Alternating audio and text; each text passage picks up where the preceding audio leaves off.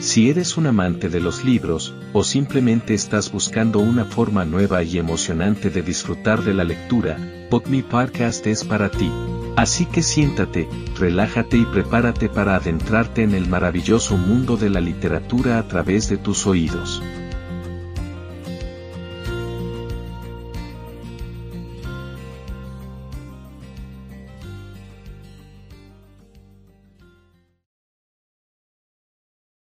Capítulo 8. La carpa y el dragón. El conocimiento viene de tener una única perspectiva, pero la sabiduría viene de tener múltiples perspectivas. Gregory Bateson. Ya he hecho referencia a la historia de Narciso, y es que el valor de la mitología estriba en gran medida en que era la psicología de las antiguas culturas. En la mitología se habla de algo que, aunque nunca ha ocurrido, siempre ha sido. De acuerdo en este punto, no con la mitología griega, sino con la China, existe en la parte más alta del río amarillo una entrada muy especial, un umbral entre dos mundos. Este lugar se llama la Puerta del Dragón. Durante la primavera, los peces y, sobre todo, las carpas de colores nadan contracorriente e intentan llegar hasta dicha puerta para de un salto cruzarla y ser así, transformados, en dragones, el símbolo del verdadero poder y la benevolencia. Los pocos peces que consiguen completar este viaje tan difícil son respetados por su coraje, determinación y persistencia. Por eso en muchos lugares de China el dibujo de una carpa de colores sirve para recordar esta gran historia y por eso también cuando una persona es capaz de superar una prueba de gran dificultad se dice que ha atravesado la puerta del dragón. No cabe duda de que esas carpas que han sido capaces de superar lo que parecía insuperable sin tan siquiera buscarlo son una fuente de inspiración para muchos otros peces que, también se ven llamados a través de su ejemplo a seguir ascendiendo por el río y ser transformados en dragones. Creo sinceramente que son muchas más las personas que tienen talento que las que desarrollan la claridad mental y la entereza de espíritu para elevarse por encima de las corrientes de pensamiento y opinión que imperan en la sociedad. Hablo de una sociedad que, sin duda, ha avanzado mucho científica y tecnológicamente, pero que, sin embargo, acoge a un gran número de personas que son víctimas de la ansiedad, la depresión, la envidia, el egoísmo y la violencia. Por eso la mitología, con su exquisita capacidad para hablarnos del camino que conduce a la transformación de un ser humano, tiene hoy tanto interés y relevancia, ya que puede ayudarnos a reflexionar para encontrar las claves que nos permitan entender tal disparidad entre el avance tecnológico y el más bien escaso avance psicológico. El tema tiene su importancia, porque los desarrollos tecnológicos que no vayan acompañados simultáneamente de los psicológicos y éticos van a generar cierta inquietud. No hace falta nada más que repasar un poco la historia más reciente. Por eso es esencial no solo saber resolver mediante el raciocinio algunos de los problemas que surgen a lo largo de la vida, sino también, y sobre todo, descubrir de dónde emergen la mayor parte de ellos. Hablo de problemas como la ansiedad, la insatisfacción vital, el hambre, la desigualdad e incluso la guerra. Para llevar a cabo esta indagación es necesario abrir la mente y explorar aquello que yace en lo más profundo de ella y que solo se puede desvelar si tenemos el coraje de perder de vista la playa. Dos citas se nos pueden servir de inspiración cuando nos atrevamos a ir más allá de esa zona que, por ser familiar, hace que nos sintamos cómodos y seguros, y que no es otra que nuestra zona de confort. Cuando saltes al vacío, dos cosas te pueden pasar. O descubres algo en lo que apoyarte o se te enseñará a volar, y, cuando el gusano pensó que se acababa el mundo, se transformó en mariposa.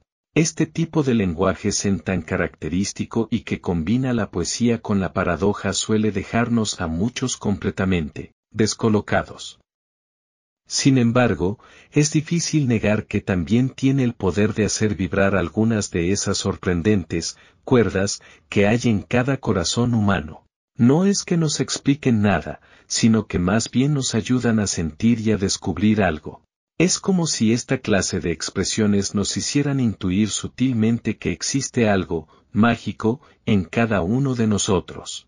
De ahí su capacidad inspiradora y su resistencia al paso del tiempo.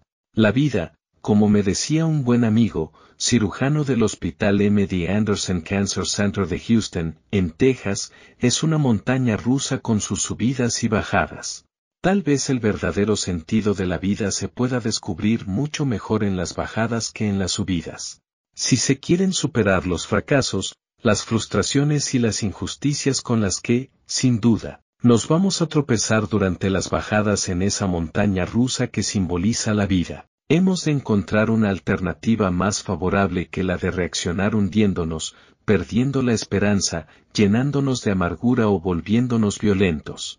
La neurociencia afectiva muestra claramente que estos estados emocionales, lejos de favorecer el que podamos hacer frente a fracasos, frustraciones e injusticias desde nuestra mejor versión, lo hagamos desde la peor. Sería algo así como intentar apagar un fuego no con agua, sino con gasolina, sin ser, por supuesto, conscientes de ello. Todos nos damos cuenta de lo que recibimos, pero no tanto de lo que emitimos. Cuando una persona se deja envolver por la desesperanza, la sensación de incapacidad o las ganas de venganza se activan los núcleos amigdalinos en los lóbulos temporales del cerebro, figura 5, y se desactivan en gran medida ciertas áreas prefrontales del mismo, figura 6. Esto merma la capacidad de estar atentos, de ser creativos, de aprender y de tomar buenas decisiones. Además, la activación de estos núcleos se acompaña de la del sistema nervioso simpático que es, como he dicho, el que nos protege frente a las amenazas. Uno de los efectos de tal activación es la subida de la tensión arterial que puede alcanzar cifras preocupantes. Conozco a una persona que en un momento de enorme enfado ante algo que había hecho un compañero de trabajo se quedó súbitamente sin ver por uno de los ojos. En urgencias del hospital le diagnosticaron un desprendimiento de retina. Cuando me contó su historia, ya había tenido que ser intervenido en varias ocasiones por el mismo problema. También tengo un buen amigo, cirujano como yo, que un día sintió un súbito dolor de cabeza. Le hicieron muchas pruebas en el hospital y lo único que le detectaron fue una importante elevación de la tensión arterial. Con las cifras que tenía, podía perfectamente habérsele reventado un vaso sanguíneo y haber tenido una hemorragia cerebral. Como él jamás había sido hipertenso, el cardiólogo le puso un Holter de 24 horas, gracias a esta tecnología se puede ver el ritmo cardíaco y la tensión arterial a lo largo de todo un día. Lo único que tenía que hacer mi amigo era apuntar en una libreta cualquier acontecimiento de cierta singularidad que le ocurriera a lo largo de esa jornada y, por supuesto, la hora exacta en la que dicho hecho había tenido lugar. Pasadas las 24 horas le acompañé al cardiólogo. Este pudo ver los resultados y los hallazgos fueron sorprendentes. La tensión arterial se había mantenido en cifras completamente normales a lo largo del registro a excepción de dos momentos en los que se había detectado una gran elevación de la misma. Cuando consultamos en la libreta cuando habían tenido lugar estas subidas comprobamos que coincidían con dos conflictos que había tenido con el personal de enfermería. ¿Será que el cuerpo nos está diciendo que ese no es el camino correcto para vivir más y mejor? ¿Será que el cuerpo es más inteligente que la cabeza y sabe que tenemos que buscar por otro lugar?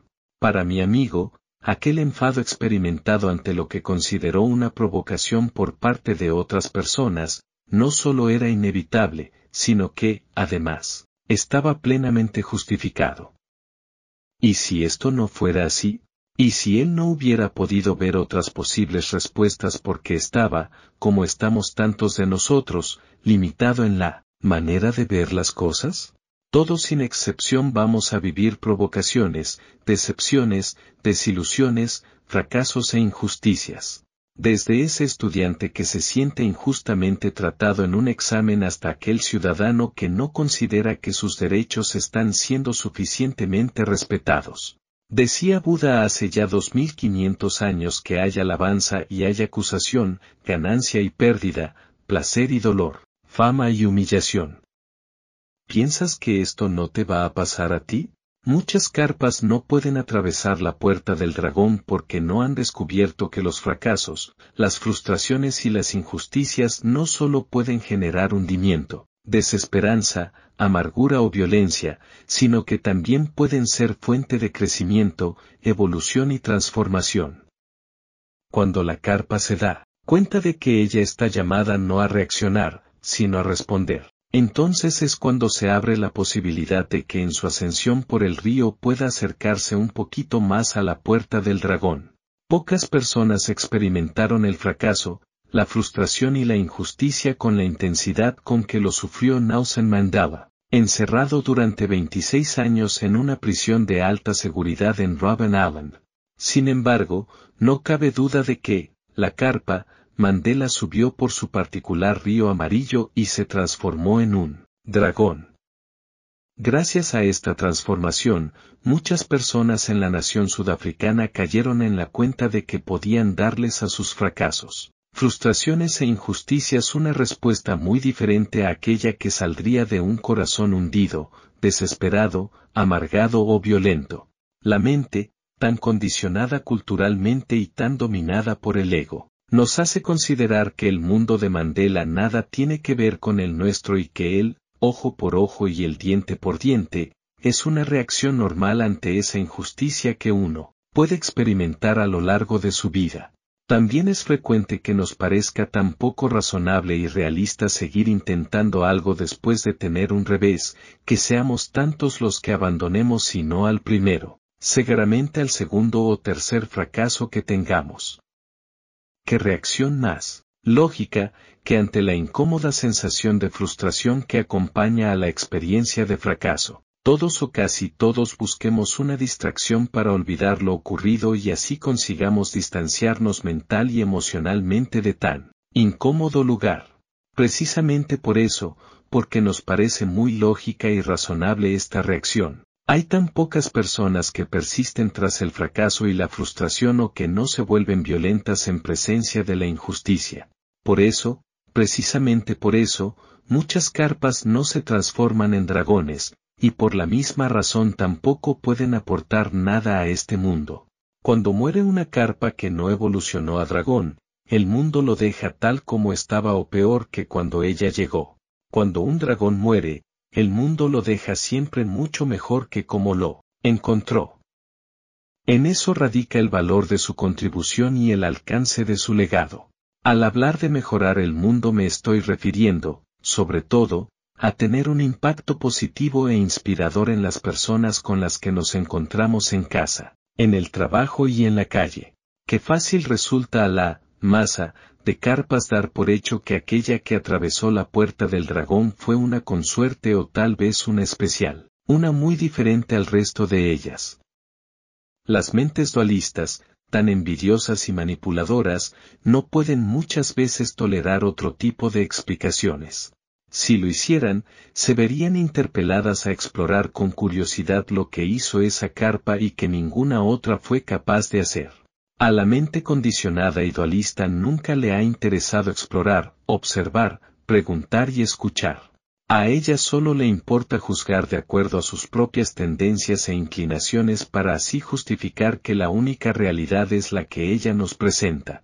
Qué acertadas me parecen las palabras de Molière en el Tartufo. No hay nada que la gente no pueda ingeniárselas para elogiar, reprobar o encontrar una justificación acorde con sus inclinaciones, prejuicios y creencias. Para los que nos reconocemos como carpas nadando contracorriente en nuestro personal río amarillo, tal vez sea importante investigar cómo educarnos y cómo entrenarnos para experimentar ese proceso capaz de transformarnos en dragones. En un mundo tan complejo como este en el que vivimos y en el que existe por todas partes tanta confusión, poca orientación pueden darnos aquellos que, aunque mucho griten, están tan perdidos como el resto. Tal vez se disfracen de dragones, pero pronto se descubre que no lo son. En el fondo, ellos no buscan iluminar, sino tan solo brillar. Por eso es por lo que cada uno tenemos que emprender nuestra propia búsqueda y reflexión, y esto tiene mucho que ver con la importancia de la educación. Sabemos que la palabra, educación, tiene una etimología muy rica y variada en cuanto a que hace referencia a conceptos diversos, como son criar, alimentar, conducir, encaminar, sacar de dentro. Pero parece que la palabra la hemos entendido de una forma muy limitada. Si miramos a nuestro alrededor puede darnos la sensación de que aquello que más se fomenta durante el proceso educativo es el adquirir conocimientos. Esto es sorprendente porque entre el saber y el saber hacer siempre ha existido una gran distancia. Una cosa son los conocimientos y otra muy distinta las competencias. Yo puedo saber mucho de cirugía gástrica y no por ello necesariamente saber cómo operar con destreza un tumor de estómago. Puedo tener muchos conocimientos y, sin embargo, no haber desarrollado las habilidades que me permiten ponerlos en buen uso. Además, y sin quitarle en absoluto importancia a los conocimientos, tengo mis serias dudas de que radique fundamentalmente en ellos el proceso que lleva a una carpa a transformarse en un dragón. Para entender la raíz del impacto que tiene en nosotros el fracaso, la frustración y la injusticia, tal vez primero tengamos que profundizar en lo que es el fracaso, de dónde procede la frustración y cuál es el origen de la injusticia. Creo que solo si de verdad ahondamos en la comprensión de un problema podremos llegar a resolverlo. Albert Einstein decía que la clave para superar cualquier problema, una vez que lo hemos identificado, es definirlo bien, es decir, entender sus raíces, su verdadero origen, y no sólo cómo éste se está manifestando en nuestra vida. Los seres humanos muchas veces reaccionamos ante los problemas de una manera muy diferente a como proponía el gran físico alemán. Ante la presencia de uno, tendemos a enfadarnos, frustrarnos, ignorarlo, culpar a alguien por él o intentar quitárnoslo de encima lo antes posible, encontrando como sea una solución. ¿Y todo esto por qué? Posiblemente porque su simple presencia hace que nos sintamos muy incómodos y por eso buscamos eliminar tal incomodidad. Encontrarse con un problema es como estirar una goma con dos dedos hasta que duelan. Como a nadie le gusta estar incómodo, enseguida se siente la tentación de aflojar la tensión de la goma y así acabar con dicha incomodidad. Qué pocos son los que aguantan la molestia y el dolor que pocos son los que no aflojan la tensión de la goma. Si al cerebro le damos una salida fácil, olvidémonos de que encuentre una solución. Para hallar una realmente efectiva primero hay que penetrar en la naturaleza del problema y comprender de dónde surge esta y cuáles son sus raíces. Muchas personas son incapaces de aguantar la tensión y abandonan en lugar de investigar con curiosidad qué es lo que está pasando en su interior. Esta renuncia se expresa en forma de hundimiento, desesperanza, sensación de impotencia y también, con no poca frecuencia, resentimiento. Por eso, porque somos carpas que anhelamos la transformación en dragones, hemos de encontrar una forma, un camino, una manera diferente de relacionarnos con el fracaso, la frustración y la injusticia, y para ello hemos de explorar estos tres elementos con verdadera curiosidad como si fuéramos investigadores de la condición humana con sus luces y sus sombras. Hablo de científicos que exploren con el mismo interés un desierto que una selva, y que muestren la misma curiosidad ascendiendo por una soleada montaña que descendiendo al interior de una oscura cueva.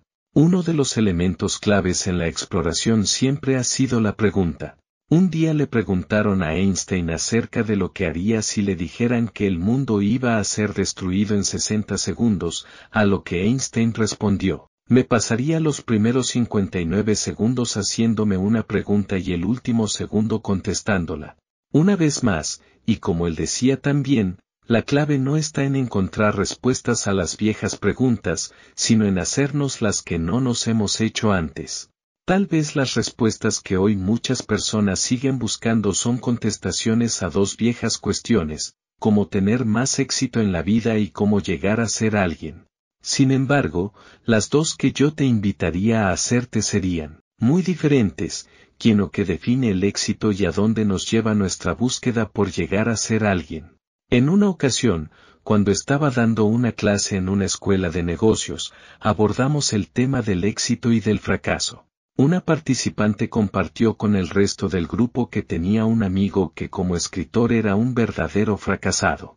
Al parecer el joven, que trabajaba en una empresa consultora, tenía la gran ilusión de escribir algún día un libro. Finalmente lo hizo, lo publicó él mismo porque no consiguió que ningún editorial lo hiciera y consiguió vender un total de 200 ejemplares. La muchacha insistía en que era un fracasado por las escasas ventas a pesar de que su amigo estaba encantado precisamente por el número de ejemplares vendidos. ¿Cómo es posible que manejemos las palabras éxito y fracaso de tal manera? ¿Cómo es posible que el dedo señale a uno y a otro lado y decida por las simples apariencias quién es el triunfador y quién es el fracasado? ¿Qué es lo que hace que llamemos exitoso al que ha vendido muchos libros y fracasado al que ha vendido pocos, si a lo mejor ni siquiera conocemos su sentir? ¿Quién sabe, además, si el fracaso de hoy no será el éxito de mañana? Según me dijeron, el alquimista, de Paulo Coelho, no tuvo nada de éxito cuando fue lanzado, y solo muchos años después, cuando otro editor descubrió el libro, se apasionó con su lectura y lo relanzó de manera distinta. Coelho pasó de no ser nadie a ser alguien, y se convirtió así en un escritor reconocido en el mundo entero. Creo que quizás ha llegado el momento de empezar a redefinir el éxito y también la hora de redefinir el fracaso. Tal vez hacer esto nos pueda ayudar a comprender cómo una carpa llega a transformarse en un dragón. Puede ser que en el camino incluso encontremos algunas claves para la educación más importante, aquella de la que nos habla el gran escritor Víctor Hugo. La mayor desgracia de un ser humano no es llegar a morir, sino no saber cómo vivir. La sociedad define el éxito siguiendo las mismas referencias que utiliza la mente condicionada y dualista. El éxito sería bajo sus parámetros el resultado de ganar mucho dinero, hacerse muy famoso o formar parte de una élite social altamente considerada. Existe una tendencia a admirar al que mucho tiene, al que es muy importante o a quien forma parte de un grupo selecto y exclusivo. No estoy diciendo que no sea agradable la sensación de no tener que preocuparse por la falta de dinero, por la falta de reconocimiento social o por si los demás nos acogerán o no en su círculo de amistades. A todos nos gusta comer y viajar bien y, desde luego aspiramos a no pasar ni demasiado frío en el invierno ni demasiado calor en el verano. A todos nos agrada sentir el reconocimiento y la valoración de los demás, y que cuando por algún motivo lleguemos tarde a una reunión, enseguida se nos dé la bienvenida y se nos haga sitio. Lo que planteo es algo muy diferente. Está aquí exclusivamente, en el disfrutar de posesiones, estatus o sentido de pertenencia, el verdadero sentido de la vida? Me pregunto si vivir consiste en tener más y más o hay algo mucho más relevante que se nos escapa. No me da la sensación de que en la mitología china, cuando hablan del río amarillo, estén haciéndolo de la senda de la fama y la fortuna, sino de algo de mucho mayor calado, de una mayor profundidad, tal vez de un posible, camino a la felicidad. ¿Hay algo que pueda tener más importancia que educarnos para ser felices? El ascenso por el río amarillo no creo que haya sido nunca ni que vaya a ser la escalada para alcanzar poder, estatus o reconocimiento social. Nadie dice que subir por el río de la fama y la fortuna sea fácil y que no exija esfuerzo, lucha, inteligencia y tenacidad. Lo que pasa, y como ya he comentado, es que dudo mucho de que sea del que nos habla la mitología china. Tal vez la subida por el río no ofrezca esas certezas que todos en mayor o menor medida buscamos para sentirnos más seguros. Sin embargo, quizás si brinde algo muy diferente, el abrirnos a todo un mundo de grandes descubrimientos y de insospechadas posibilidades. Por eso, quien quiere educarse en la subida por este río tan único y especial, ha de enfocarse no en encontrar certezas y seguridades, sino en buscar nuevas oportunidades. Posiblemente no nos dedique un aluvión de aplausos, pero sí oportunidades para servir a otros no en su esfuerzo por ser más grandes, sino en el descubrimiento de lo grandes que son ya. Tampoco creo que ofrezca posesiones, pero sí, posibilidades de generar abundancia y prosperidad a nuestro alrededor. Subir por este río mágico, el río de la transformación, quizás no pueda ofrecernos formar parte de lo que la sociedad considera un grupo selecto y, sin embargo, nos ofrezca la oportunidad de tratar a todos como se trataría a alguien sumamente especial. Educarse en la ascensión por el río amarillo nos pide cierto desapego de aquello que colma los sentidos y una aproximación a aquello que colma el corazón. Es de esta forma como, poco a poco, nos vamos dando cuenta de que la vida no está para cumplir nuestros deseos y expectativas, sino para impulsar la aventura de redescubrirnos, reconocer nuestra auténtica identidad y reconciliarnos así con nuestra verdadera grandeza. Es de esta manera como podemos descubrir lo absurda que es esa lucha llena de ansiedad para llegar un día a ser alguien, cuando en realidad ya somos todo lo que hay que ser. Imaginemos a un grupo de niños en una fiesta de cumpleaños. Los pequeños se encuentran en un jardín muy grande y hermoso y, sin embargo, lo único que ven en él es un gran bulto de plástico que ni siquiera tiene una forma concreta. Ninguno de ellos presta atención a dicho bulto, nadie se interesa por él y por eso buscan por todas partes algo que colme su anhelo de aventura, juego y diversión. De repente encuentran unas cañas esparcidas por el suelo. Rápidamente aquellas humildes cañas se convierten en majestuosas espadas y aquellos niños transformados ahora en intrépidos guerreros comienzan a luchar unos contra otros para ver quién es el más fuerte, que es el que sin duda acabará convirtiéndose en su rey. Imaginemos ahora que mientras los niños combaten entre sí para ver quién conquista más terreno y domina al resto, Alguien se acercara con una extraña máquina y conecta una pequeña manguera a una boquilla que está precisamente en esa masa de plástico informe, y que la máquina empieza a meter un extraño ruido y va introduciendo aire a presión. Poco a poco, una extraña forma comienza a desplegarse, a manifestarse. Se trata de un castillo Hinchebel de brillantes colores y lleno de rampas y toboganes. Al verlo, la actitud de los niños cambia por completo. Todos abandonan su lucha de poder, y corren hacia el castillo para subirse y jugar en él. El castillo Hinchebel se ha convertido en una nueva fuente de posibilidades. Algo parecido ocurre con nuestro ser. No somos conscientes de lo mucho que puede aportar a nuestras vidas, porque se encuentra plegado en el interior y por eso todo lo exterior nos atrae mucho más.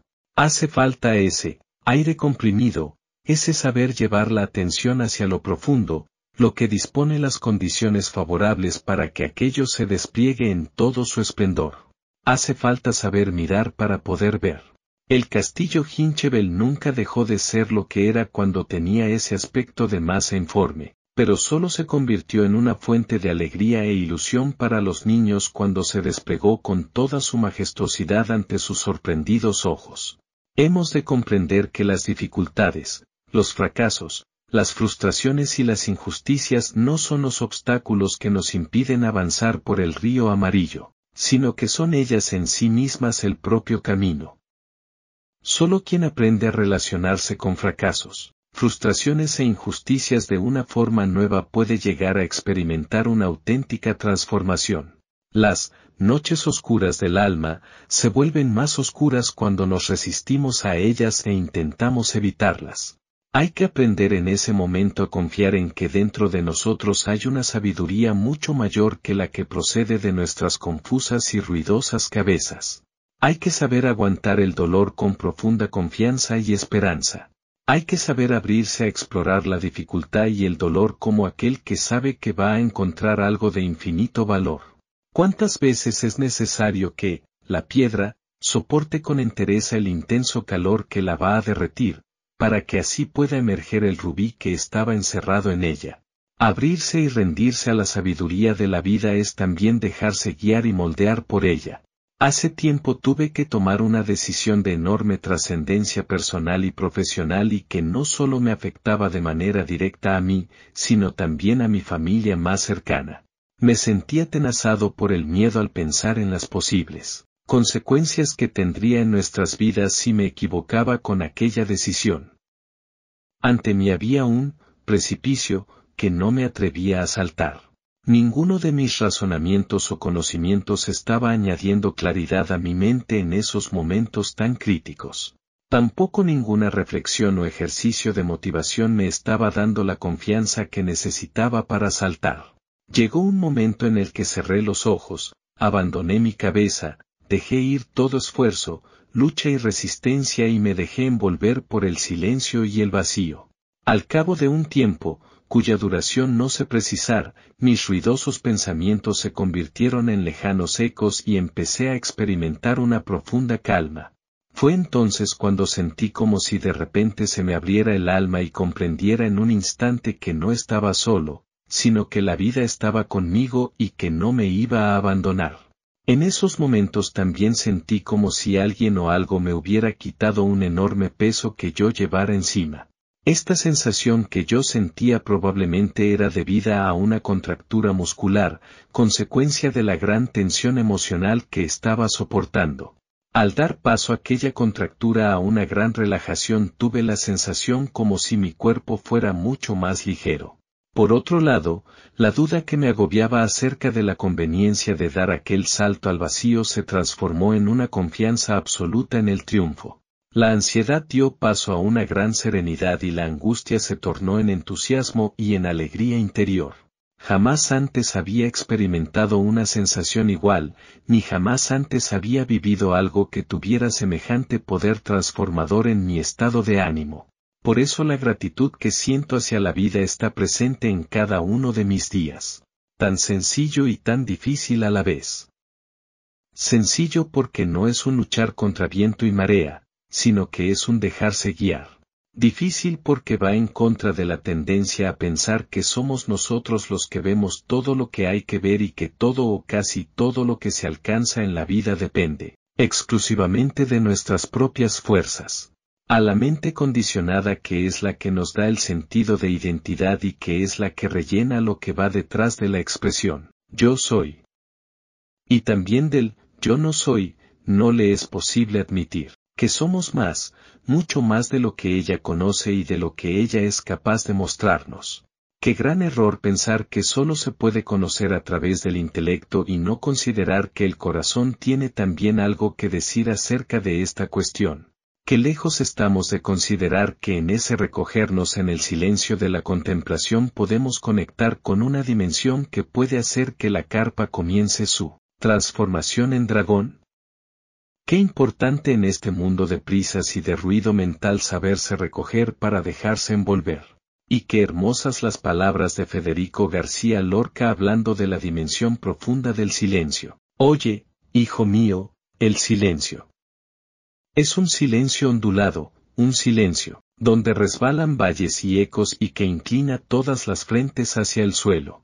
Creo que necesitamos educarnos en la humildad, en ese reconocer que no comprendemos y que estamos abiertos a que se nos enseñe. Educarse en la humildad es abrirse al misterio, a aquello que los intelectos no pueden alcanzar, de la misma manera que el intelecto de un chimpancé no puede por más que se esfuerce, comprender la teoría de la relatividad. Creo que esta humildad hay que tenerla especialmente presente en momentos de fracaso, frustración e injusticia. Michael Jordan, probablemente el mejor jugador de baloncesto de la historia, expresa de manera clara y rotunda cómo ha sido su relación con el fracaso. He fallado más de 9.000 tiros a canasta en mi carrera profesional y, además, he perdido 300 partidos. Por si esto fuera poco, en 26 ocasiones se confió en mí el tiro a canasta que iba a decidir un partido y lo fallé. He fracasado una y otra vez a lo largo de mi vida. Sin embargo, sigo saliendo a la cancha y por eso he triunfado.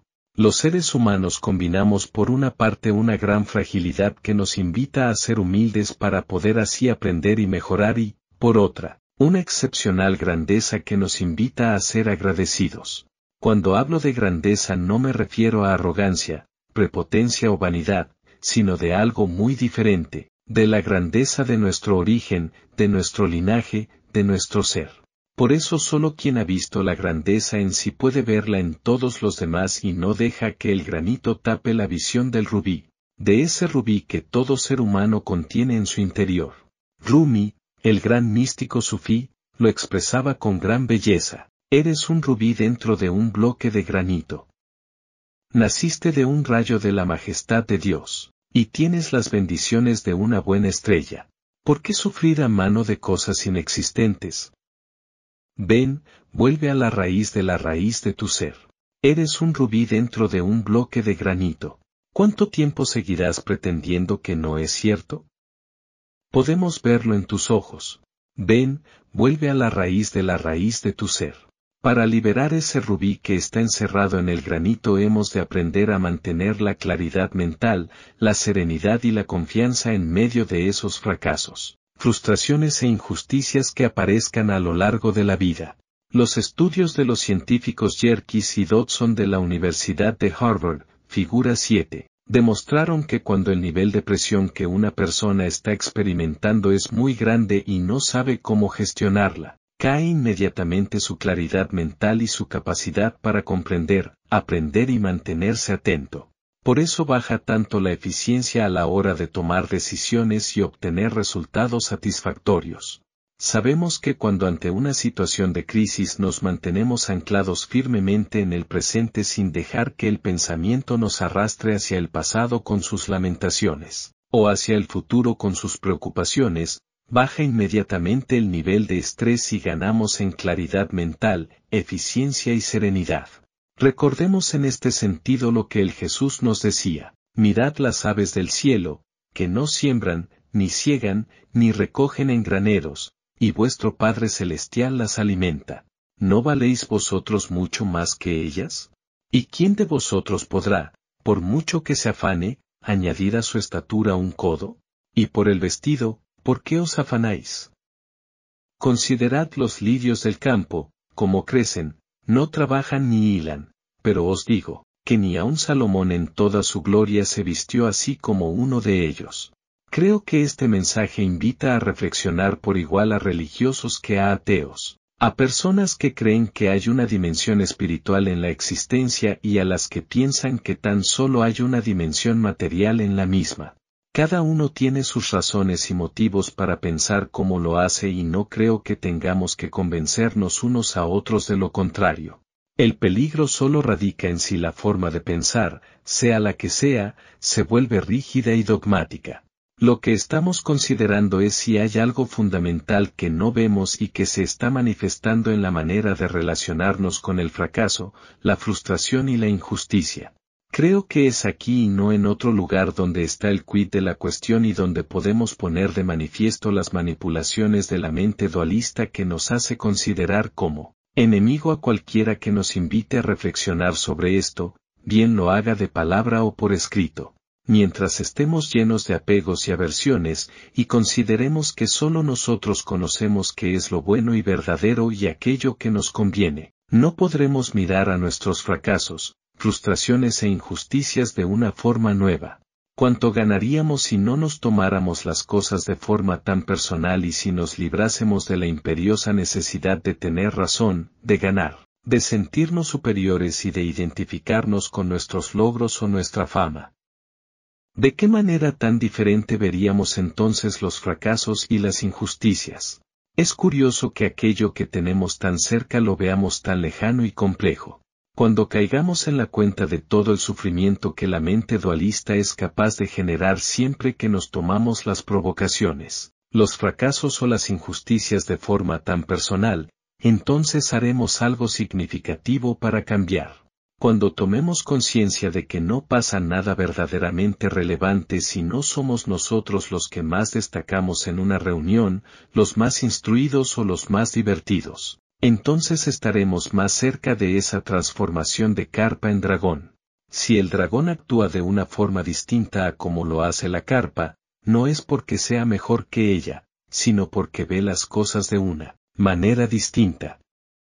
Cuando nuestra mirada logra anchura, alcance y profundidad, vemos lo que antes no veíamos y por eso podemos actuar de acuerdo a la nueva realidad una realidad mucho más amplia que la que antes éramos capaces de contemplar.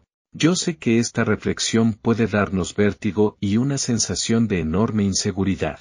Es como si se desvaneciera todo aquello que hemos considerado como un suelo sólido, aquello que nos aportan el control, el estatus y la pertenencia.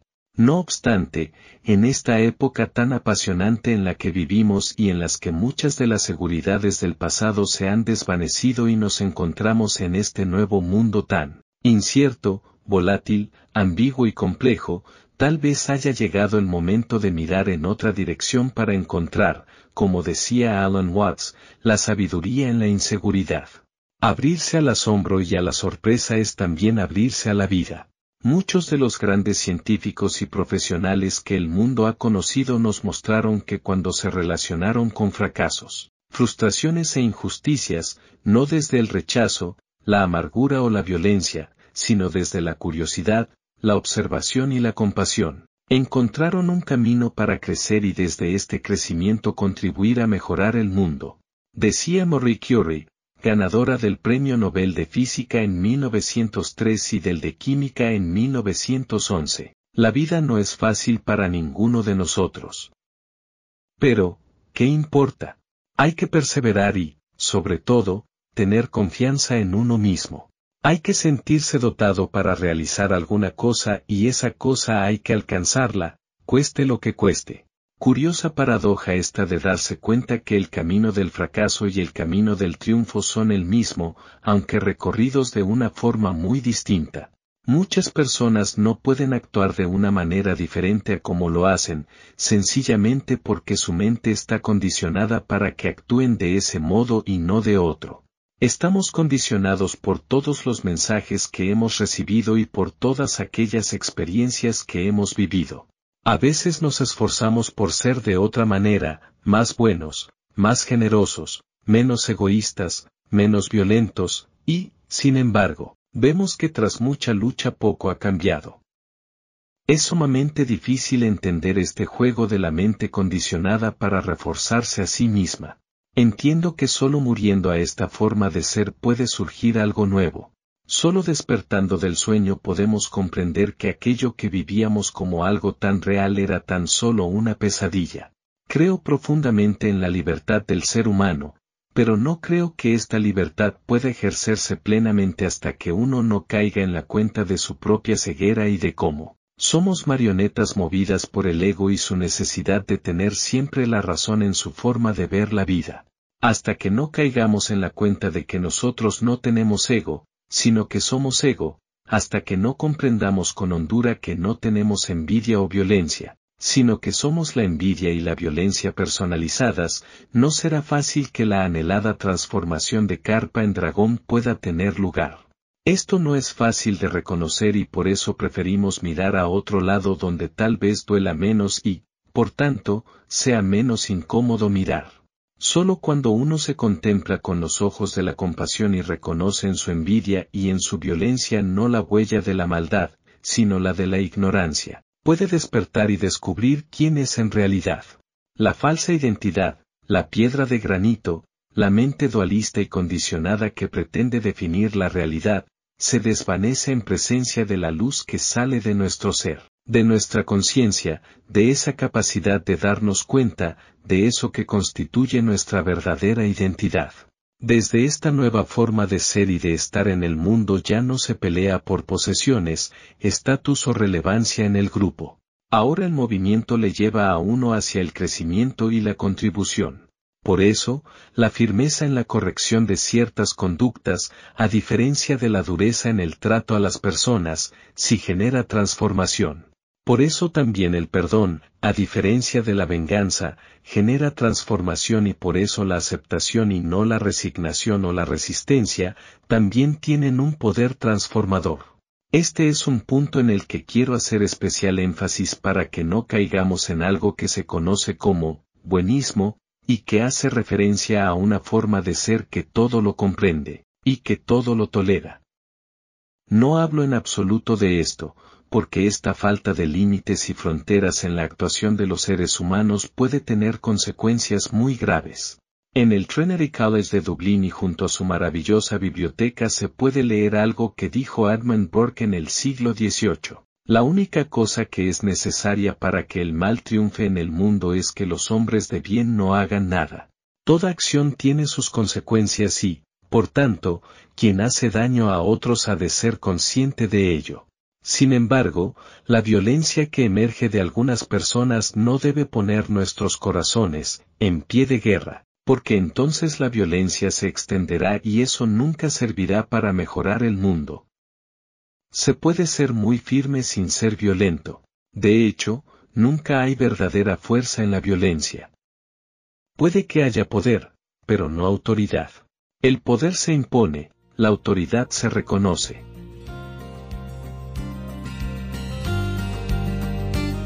Gracias por acompañarnos en este viaje literario a través de tus oídos, y nos vemos en el próximo episodio de BookMe.